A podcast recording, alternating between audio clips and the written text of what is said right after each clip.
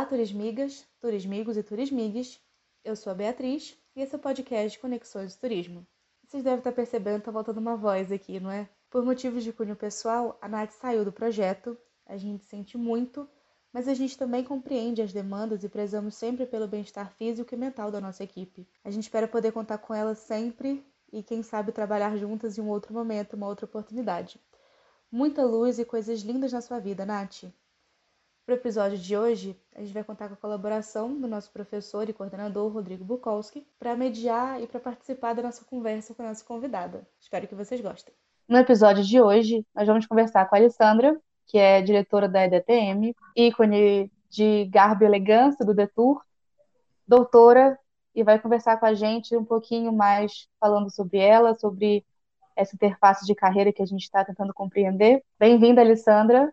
Ei, gente, muito obrigada pelo convite. Agradeço muito, uma honra estar aqui nesse podcast. Adorei a apresentação. Nossa, garbo, elegância, delícia. Exatamente. Ali, conta um pouquinho para a gente sobre a sua formação acadêmica e seus trabalhos mais relevantes e o que você tem um pouquinho mais de apreço. Nossa, é tanta coisa boa, tenho tanto prazer pelo trabalho que eu faço. Bem, a minha, a minha carreira acadêmica, ela, ela, ela acaba sendo bem mosaica, né? Eu trabalho aí com, com questões que envolvem hospitalidade, turismo rural, turismo gastronômico, turismo cultural, né, de uma maneira geral. Trabalho com desenvolvimento, construção de projetos, monografia, tenho um prazer enorme em orientar, né? Eu comento isso com alguns colegas. Eu falo assim que se tirassem todas as disciplinas teóricas e me dessem todos os TCCs do curso para orientar, eu ia achar o máximo. Adoro, adoro as orientações, adoro tenho um prazer enorme quando um aluno é, é, é, desenvolve, desenrola uma ideia, materializa né, né, no papel. Então, eu tenho muito prazer. Então, é, é, mas por que mosaica? Porque eu comecei na administração, me formei em administração, trabalhei nessa área da gestão, trabalhei em banco né, um tempo. E aí depois eu fui cair na hotelaria, porque participei de alguns cursos técnicos pelo SENAC, dei aula né, um tempo no SENAC, trabalhei em hotéis, né? Depois, se vocês quiserem, posso contar como é que eu fui parar em, em hotel, né? Trabalhar em hotel.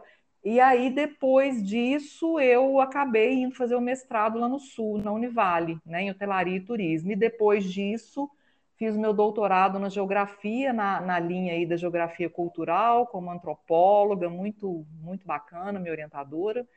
E, e aí as minhas áreas de pesquisa e estudo são essas, né? Essa parte simbólica da gastronomia, né? turismo rural me dá bastante prazer. Eu tive uma inserção, um trabalho que eu realizei numa, numa pousada rural do SESC, lá em Lages, interior de Santa Catarina quando eu estava fazendo meu mestrado, né, no Sul, em Santa Catarina, e aí e aí foi isso. Eu trabalho um pouco, um pouco de, de todas, de todas essas coisas que eu comentei aqui e, e me dá muito prazer essas áreas aí, culturais, gastronômicas e de projeto. Ali você falou que você vem da administração e foi para a hotelaria a, você foi para o turismo depois disso por causa da hotelaria ou houve um outro fator para você encaminhar para o turismo? Foi, foi por causa da hotelaria, porque eu, eu tive uma experiência de morar na Austrália. Morei na Austrália por quase um ano, em 2000, né? no ano de 2000, das Olimpíadas, inclusive, é, lá em Sydney. Eu morei lá e eu tinha vários pequenos trabalhos, né? Eu, eu, eu era estudante, eu, eu fui com visto estudante, porque eu queria ter oportunidade de trabalhar e eu, e eu queria trabalhar legalmente, né? Ainda que fosse por poucas horas, porque o estudante tem condição de trabalhar por, por quatro horas é, diárias, uma coisa assim, na Austrália. E aí eu, eu fui, me matriculei no curso de inglês, eu, eu sempre estudei inglês, eu sempre gostei muito de línguas, né? Sou apaixonada com línguas, então é, é, estudei espanhol, inglês, hoje eu, hoje eu quero estudar italiano, me matriculei até na UFMG para num curso italiano, é, porque eu gosto. Então eu já sabia falar, mas me matriculei para ter esse visto. E assim foi. Quando eu cheguei lá, eu tinha vários pequenos empregos e, e um deles era no hotel, no Bondi, no Bondi Hotel, que é um bairro lá de Sydney, de praia, entendeu? É, Bondi Beach, chamava, o Bondi Beach, o bairro, e, e o hotel chamava Bondi. Então, eu trabalhei lá e aí eu fui tudo. Fui camareira, passei um tempo como supervisora, mas majoritariamente camareira, assim, o tempo, maior parte do tempo, camareira. Quase um ano. Quando eu voltei, eu, eu fiz um curso de pós-graduação em gestão e hotelaria e turismo, um MBA. Em paralelo a isso, eu arrumei um trabalho. Olha só que loucura. Eu, lá na Austrália, arrumei um namorado americano e esse namorado americano queria que eu fosse para os Estados Unidos morar com ele, viver, casar, aquela coisa toda. Eu falei: não, não, casar não, vamos, vamos, eu vou com você, eu fico um tempo, eu também tenho interesse nos Estados Unidos, fico um tempo e tal. E assim fui. Aí depois da Austrália, fiquei três meses nos Estados Unidos. E aí lá era uma área assim muito muito bonita, era, era no Maine, né, ali New England, para cima de Boston, quase na fronteira com o Canadá. E aí lá, uma região bonita, com muitos lugares para andar de bicicleta, ele me deu uma bicicleta, uma Specialized. Aí eu voltei com essa bicicleta para o Brasil, não, deu certo, claro, só os três meses, né? Esse, esse namorico durou só esse tempo. Aí quando eu voltei, eu trouxe a bicicleta e vendi a bicicleta para um rapaz que era gerente do hotel, do Royal Center Hotel em Belo Horizonte. E aí ficamos conversando, o que, que você faz da vida? Eu falei, ó, agora, por enquanto, nada. Acabei de chegar de viagem. Aí ele falou assim, na realidade não era ele que trabalhava no hotel. O melhor amigo dele era gerente de recursos humanos no Royal Center Hotel. Eu lembro até hoje, o Eugênio Eustáquio. Aí falou: olha, ele inclusive está recrutando, está precisando lá de uma governanta. Falei, nossa, manda meu currículo. E aí mandou e deu certo, deu certo. E coincidentemente, os meus pais, eu morava com os meus pais, eu voltei né, da Austrália e voltei para casa dos meus pais, eles moravam um quarteirão acima do, do, do Royal Center Hotel, que era ali o terminal turístico, perto do JK, em Belo Horizonte. Aí assim foi, lá eu fiquei é, por seis anos, quase seis anos, e nesse inteirinho surgiu a oportunidade de eu dar aula, cursos técnicos no SENAC, lá na Tupinambás, no centrão de BH. E aí era, era o projeto Estrada Real, que estava no ar, acontecendo pelo Instituto Estrada Real, FIENG, aquela coisa toda, e eles recrutando muita gente para capacitar é, é, esse, esse operacional na hotelaria. E eu estava como governante e topei o projeto e fui. Aí eu fui para várias cidadezinhas, dando aula, dando cursos. Eles tinham uma, uma apostila já, já formatada, né, e tal. E aí nisso começou esse meu vínculo com a docência. Comecei a amar, a me apaixonar por isso, entendeu? Muito envolvente isso tudo. E aí, depois que eu saí do hotel, passei mais um tempo no hotel, fui para o sul fazer meu mestrado, entendeu? Então a minha, a, a minha conexão é, é, é, com o turismo aconteceu nessa inserção da Austrália. E eu antes eu trabalhava no Citibank, como eu, eu terminei a administração, eu já era estagiária no Citibank. E aí eu fiquei até quando eu formei. Depois que eu formei, aquilo é, não fez tanto sentido para mim. Aí eu fui viajar, fui para a Austrália, entendeu? E lá que começou tudo. Mas, Ali, é, pensando na, na, questão da sua formação acadêmica, o currículo Lattes tem a opção da gente marcar os trabalhos mais relevantes. Aquelas marcações suas, ainda ah. vale alguma coisa ou não? Ah, vale, vale sim. O que está marcado lá, trabalho que eu, que, os trabalhos de gastronomia que eu faço, é, o trabalho que eu fiz com a Narayane em São Bartolomeu, é, trabalho, o, pró, a, o, próprio trabalho advindo, né, que, que, que, foi fruto da minha tese aí de hospitalidade nas fazendas históricas do interior de São Paulo, de café, são esses trabalhos mais relevantes. E aí eu nunca desmarquei, está lá marcadinho desde, desde, desde então. A minha situação é muito parecida com a tua. A gente marcou uhum. esses trabalhos, mas não, não, atualizou, né? A gente tem. Não. Hoje nós Hoje nós temos outros trabalhos que são talvez até mais importantes do que aqueles que foram marcados. Sim, sim, exato. E, em relação à parte da pesquisa, né? O Lattes ele trata ensino, pesquisa, extensão e a parte também administrativa. Hoje, o seu objeto, né, a sua área de investigação está em relação ao turismo rural, hotelaria, qual que para os nossos É a minha área, é, minha área de investigação está mais nessa questão do turismo cultural, né? Então, turismo gastronômico, criativo. É, agora, para você, você, ter ideia, né? É, eu vou orientar um trabalho de sobre o carnaval em Belo Horizonte o trabalho da Silvia, tem o trabalho do Iago na graduação também sobre o carnaval em Belo Horizonte. Então é uma coisa que acabou sendo turismo cultural, né? Mas assim, mas muito é, turismo gastronômico, criativo, essa essa pegada aí.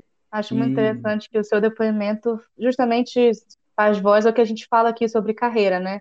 Que é essa parte do seu pessoal interferir no seu profissional a todo momento. É bem isso. Me apaixonei por São Bartolomeu, é, pelas mãos da Narayane, e, e aí de São Bartolomeu outros, outros pequenos pequenas localidades também surgem, surgirão, né? E, e é, foi bem isso. Alessandra, é, né, ouvindo a sua história, o qual, quanto que você acha que a, a sorte é, fez com que você hoje estivesse nesse cargo na Universidade Federal de Ouro Preto? É, eu, eu acho o seguinte, eu, eu, é, um, é um negócio tão complexo assim, eu acho que sorte, coincidência não existem muito, não. Eu, eu acredito num fluxo da energia, sabe, um poder assim do universo. Existe uma regência, esse universo ele tem uma regência própria. E, e, e qual que é a nossa função nisso tudo, nosso papel? É projetar eu acho que a gente tem uma força que a gente desconhece, definitivamente a gente desconhece a força que a gente tem, o nosso próprio cérebro. Isso é sabido. A gente usa, a gente não usa nem, nem, nem um décimo da capacidade do nosso cérebro, né? Então eu, eu, eu, eu acredito muito nisso. Eu, eu não sou muito daquela sorte, coincidência, não. Eu acho que está sempre tudo conectado e, e debaixo dessa regência universal aí, que a gente pode chamar de Deus ou o próprio universo, enfim.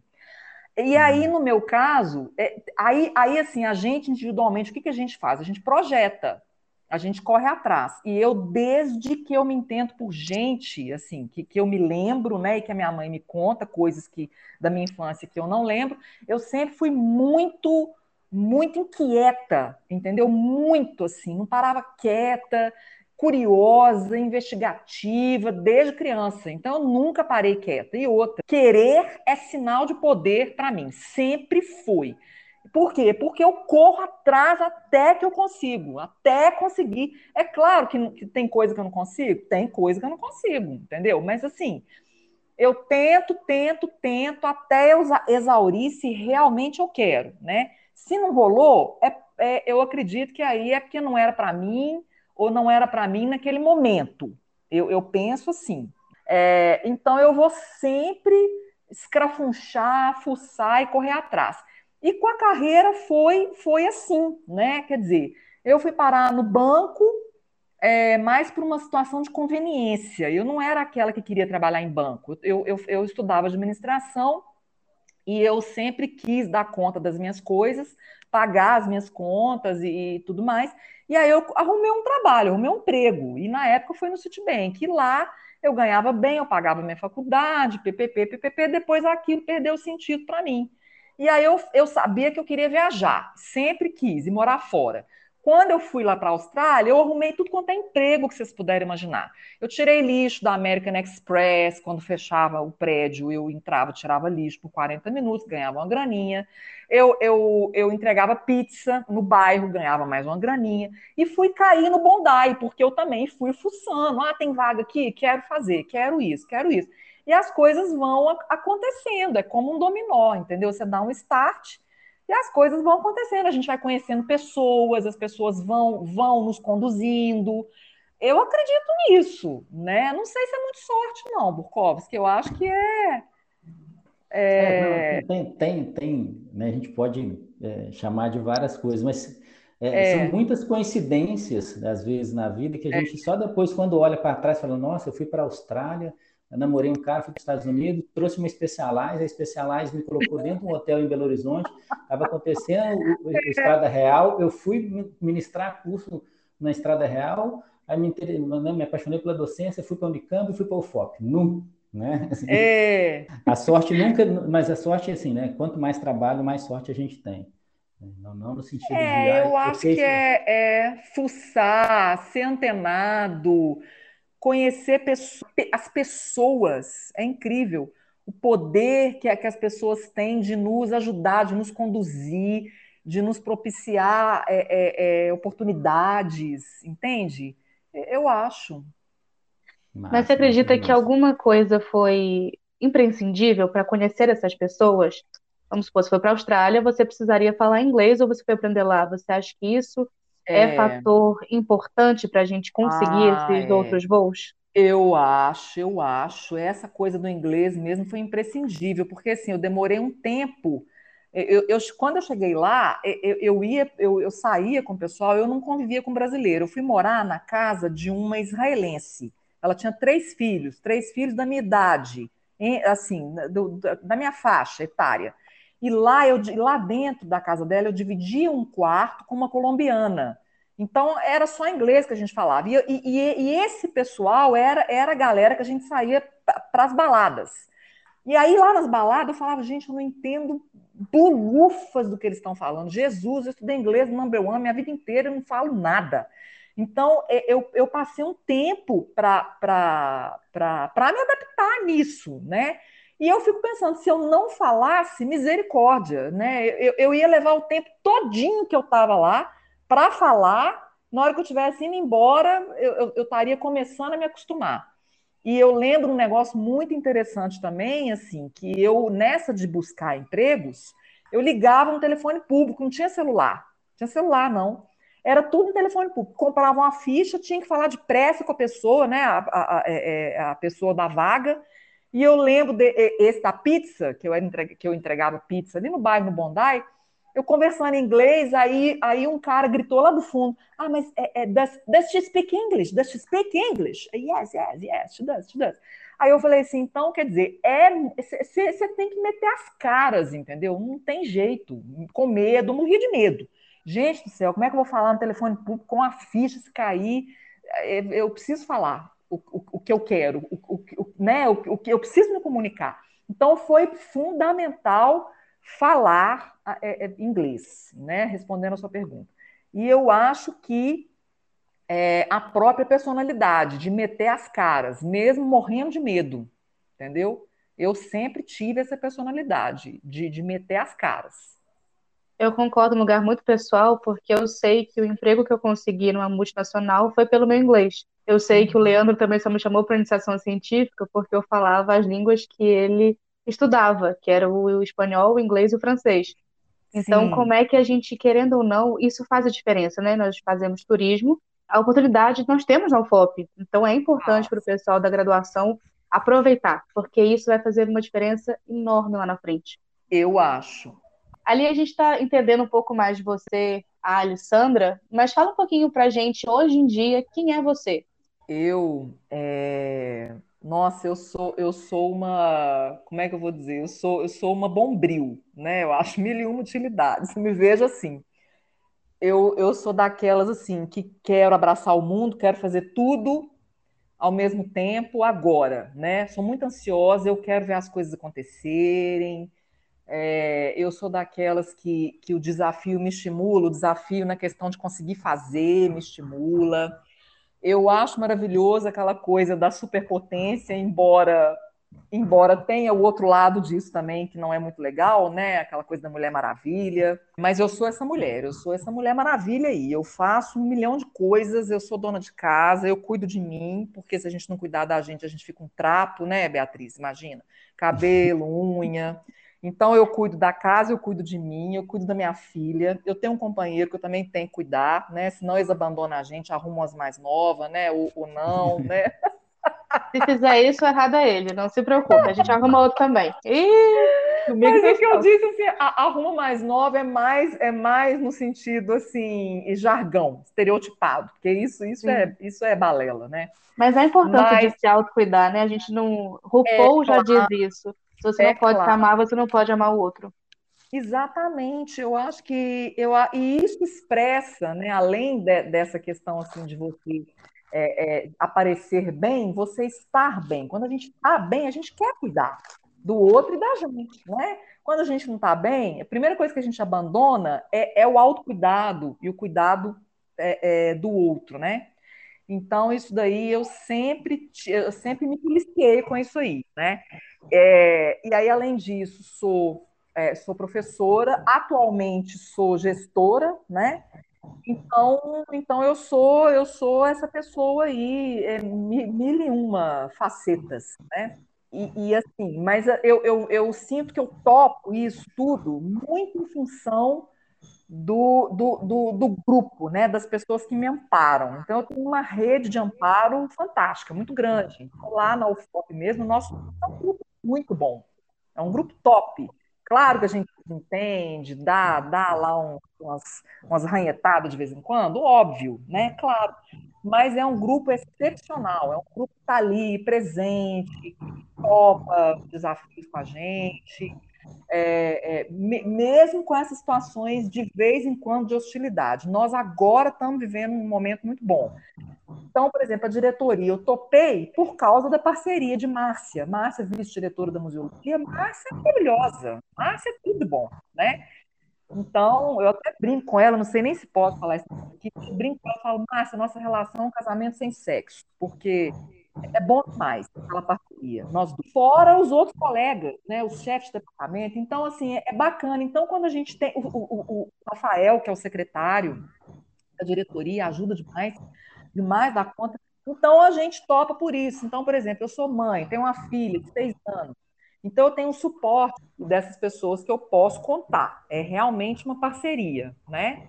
Em casa, por exemplo, a minha filha, né, de seis anos, eu, eu tento armar a minha vida toda uh, próximo, né? Então, assim, a escola é muito perto, dá para ir a pé.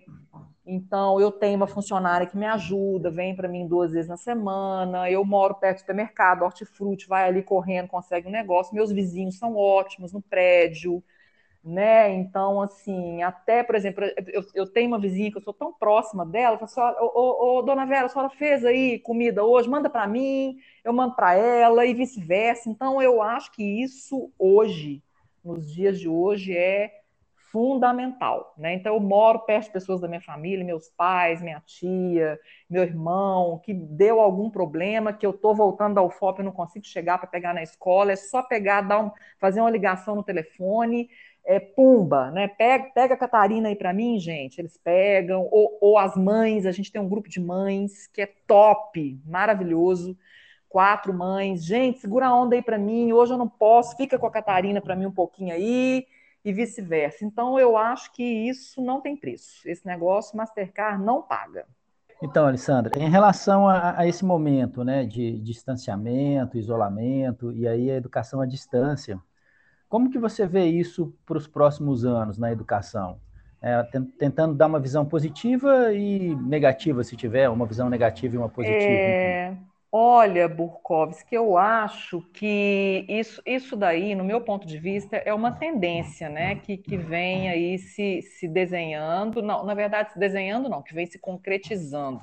Ela já, ela já foi desenhada, né, e está aí se consolidando que é essa coisa do, do remoto, né? Então, do ensino remoto. Então, eu estou vendo isso daí como, como uma, um, algo a se consolidar, né? Em termos, assim, de formato. Eu acho que tem fatores positivos, né? Eu, eu, eu penso que em determinadas disciplinas, determinados contextos e discussões, o remoto ele funciona bem, ele funciona bem mesmo, sabe? Eu acho que a gente consegue ter bastante interface, uma possibilidade aí de compartilhar telas e de estar ali num, num, num, tempo real, enquanto a gente está falando, a pessoa está contribuindo no chat, e, e enfim, está acontecendo aquela troca ali, o, a, a, espera, o, o tempo de fala, de falar. Eu vejo em reuniões assim, a qualidade das reuniões, eu estou dizendo da minha experiência, tá? Então, reuniões grandes, assim, que tem muito, muitos membros, essa coisa do tempo da fala, pedir a, a fala, né? Eu acho que tem funcionado bem. Uma questão negativa, obviamente, é essa do, do, do contato, né? Do olho no olho, é, é, e aquela parte ali depois a gente fica mais um pouquinho conversando, sai, vai conversando no corredor, aproveita o encontro, né, o, o abraço. Eu acho que a troca física, sinestésica mesmo, isso a gente sente muito, né? É, em termos de qualidade de educação, é muito difícil para mim dizer. Né? Eu, eu acho que tem a qualidade e, e, e a falta de qualidade, em, em, certa medida, nos dois, nas duas situações. Né? Eu acho que eu acho que é algo que depende, é muito relativo de cada situação, né? Para cada pessoa, para cada situação. Uma boa gestora, né? Fica. É... esse negócio eu, eu fico com, com, com, muito, com, uma pulga muito grande atrás da orelha com isso, sabe? Assim, é, e, e, no fim das contas, eu nem sei se você tivesse, se você me pedisse hoje para me posicionar, e aí, o que, que a gente faz? Né? Assim, sim, sim. É difícil até de ter um posicionamento fechado para isso, sabe? Não sei se você me entende, acho que sim. Sim, sim, sim. A gente está construindo, né? Acho que a universidade é. está uh, tá buscando um caminho para é... para aproveitar as potencialidades, igual você comentou, de algumas, alguns momentos à distância, não presenciais ou não presencial, é... e, e, momentos presenciais, né? Então, acho que é um... Exato. Eu acho que o maior desafio é porque a gente está vivendo isso, não acabou. Então, você isso. pensar em mudar enquanto está acontecendo é muito difícil, né? Exatamente, é, é, é isso, concordo. Alessandra, como o Rodrigo bem colocou aí, essa parte da educação EAD, a gente pergunta agora como você encara de uma maneira crítica o momento atual da educação no nosso país. É, a educação, puxa, eu, eu acho assim que está tão fragmentada né, essa, essa educação no nosso país. Primeiro, obviamente, por essa questão política, né, a instabilidade política que a gente vive, econômica, né, um momento muito delicado politicamente. Então, eu acho que são posicionamentos assim é, arcaicos, retrógrados, e, e, isso atrapalha demais a gente, né? Atrapalha quem é, quem é, é quem está aí é, é, contribuindo para a ciência, contribuindo para opiniões, uh, contribuindo para a universidade, para a educação eu acho que isso, isso causa um clima de muita instabilidade, né, muita incerteza. Viver na incerteza é muito ruim, né? A gente não sabe assim como é que vai ser o futuro da universidade, é, o futuro da própria docência. Então, eu acho que é, esse, esse, esse ensino de base, fundamental, médio, né? precisava de ter uma, uma reestruturação, uma qualificação melhor, né? melhores tecnologias, melhores salários, melhores perspectivas, né? para um aluno chegar no ambiente universitário, chegar mais bem preparado. Né? O que eu sinto hoje é um despreparo muito grande, eu sinto uma apatia, né? Eu sinto aí, é, é, é e a gente vê pelos números taxas de evasão altíssimas. Então, eu acho isso. Eu acho que a gente vive também, está tá vivendo um momento é, bad, né? Sabe aquela coisa assim, bad em termos de energia mesmo, né? Eu me lembro da minha época enquanto estudante, era diferente, né? E, e eu vejo os alunos hoje também. O que, que era diferente? Essa coisa da perspectiva, né? E que, de certa forma, eu acho que vem só é, é, eu não sou uma pessoa negativa, pessimista, mas assim, eu, eu, sinto que vem só piorando. Eu vejo, por exemplo, os relatos do meu pai, né? Quando meu pai estudou, formou, ele, ele teve que optar por seis empregos, né? E aí, na minha época, aí uma geração se passa. Aí, na minha época, eu não tive que optar por tanto assim, mas eu tive muitas oportunidades. E agora, né? Aí pula mais uma geração, a gente fica pensando o que, que vai ser dos nossos filhos, né? Dos nossos alunos, entende? Então, tem que ser quase aí um, um, é, um né, o supra-sumo do supra-sumo, a sensação que dá é essa, né? Mercado muito competitivo e ao mesmo tempo muito instável, né? Tudo que é sólido desmancha no ar. Então, eu estou sentindo isso com a educação. Um papel muito distorcido do educador, né? Hoje a gente tem aí é, é, é, muita coisa à mão, muita possibilidade, muito material, mas, mas, mas pouca articulação, talvez, o papel do educador, que seria de direcionador, articulador, mediador, né? É, eu, eu acho que isso está tá muito, tá muito em xeque hoje em dia. Tô, tô, tô sentindo isso daí. Ali, caminhando para o final da nossa conversa, infelizmente, que estava muito boa, é, qual livro que você não escreveu, mas você gostaria de ter escrito? Ah, eu, eu gostaria de escrever, não escrevi, mas gostaria de escrever. Não sei se eu vou escrever um dia, mas assim, um livro do meu diário, né? Eu tenho alguns diários, eu não tenho um diário, né? Eu tenho uns caderninhos espalhados, de vez em quando eu sinto vontade, eu vou lá e escrevo. Eu tenho alguns contos muito íntimos, de vez em quando eu vou lá e escrevo, que é uma coisa, por exemplo, quando, quando eu não consigo dormir, que eu com um negócio assim, a, a, a, mente muito agitada. Isso, isso é raro, tá? Eu, eu, eu, graças a Deus, eu sou daquelas que eu bato a cabeça no travesseiro e, e durmo né? Eu sou, sou boa de cama, durmo para valer. Mas é, é, acontece, né? Da mente estar tá muito agitada, ou por uma questão de coisas que eu tenho para resolver, ou por uma questão, problema que eu ainda não encontrei a solução. É, e aí eu fico ali matutando. E escrever me, me dá uma ajuda boa. Então eu tenho esses momentos. Não é muito, mas tem. Então eu tenho vontade de escrever um livro sobre, so, ajuntando tudo isso daí, esse, esse, esses escritos nos meus caderninhos e nos meus contos. Eu tenho vontade. Não sei se eu vou fazer, não, porque é muito íntimo. A gente espera que faça. A gente vai comprar. Ali, para gente, a gente finalizar essa conversa, é, você pode indicar para a gente, para os nossos ouvintes, três livros, séries, podcast, viagem, enfim, sinta-se livre, que você acredita que sejam relevantes para os nossos ouvintes descobrirem ou redescobrirem? Pois é, então, eu, eu curto muito literatura, leio demais, né? E, e, e agora, recentemente, eu, eu, descobri né, essa, essa autora, essa Helena Ferrante, ela me arrebatou. Mas é literatura, né? Mas a maneira como ela escreve, a maneira como ela conduz a narrativa é excepcional. Então, eu acho que fica a dica aí eu, eu, eu gostaria, se eu, não, se eu não a tivesse encontrado, né, ou, ou tivesse encontrado, é um pseudônimo, a gente não sabe, né, é, é, é, existe aí um achismo muito grande de que é uma mulher, mas eu gostaria muito que alguém tivesse me, me, me apresentado, como foi o caso, né, uma amiga me apresentou e eu levanto as mãos para o céu aí, adoro, tá me arrebatando.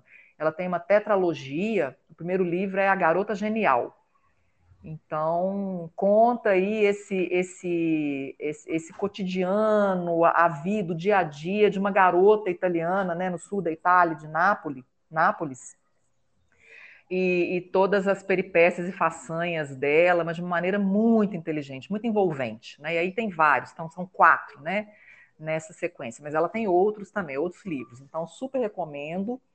É, tem uma série recente que eu vi no Netflix, curtinha, tem seis episódios, que eu super recomendo também, chama The Chair.